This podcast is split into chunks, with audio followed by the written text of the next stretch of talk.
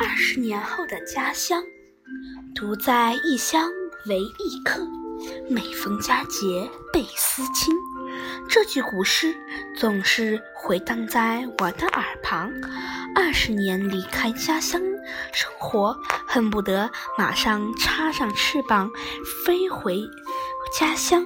今天终于能回到家乡了，小小的心充满了欢乐。我乘着无人驾驶飞机来到这陌生而熟悉的城市上，西安。眼前的一切让我大吃一惊，空气清新的像被洗过一般，没有一点浑浊，阳光下也看不见一丝尘埃。街道上没有乱停乱放的共享单车，也没有满是烟筒的垃圾桶了，也没有小商小贩的叫卖声。城中村。也变成了旅游景点。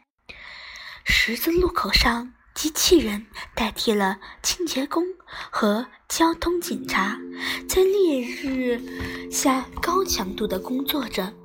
汽车都是用电能的，不管是地上跑的还是空中飞的，全部都用的都是都是环保可再生资源，道路也不再。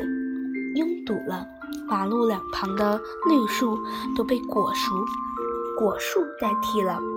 高楼大厦的顶端连着连接着的是座座五彩斑斓的空中花园。看到家乡这翻天覆地的变化，我更爱我的家乡了。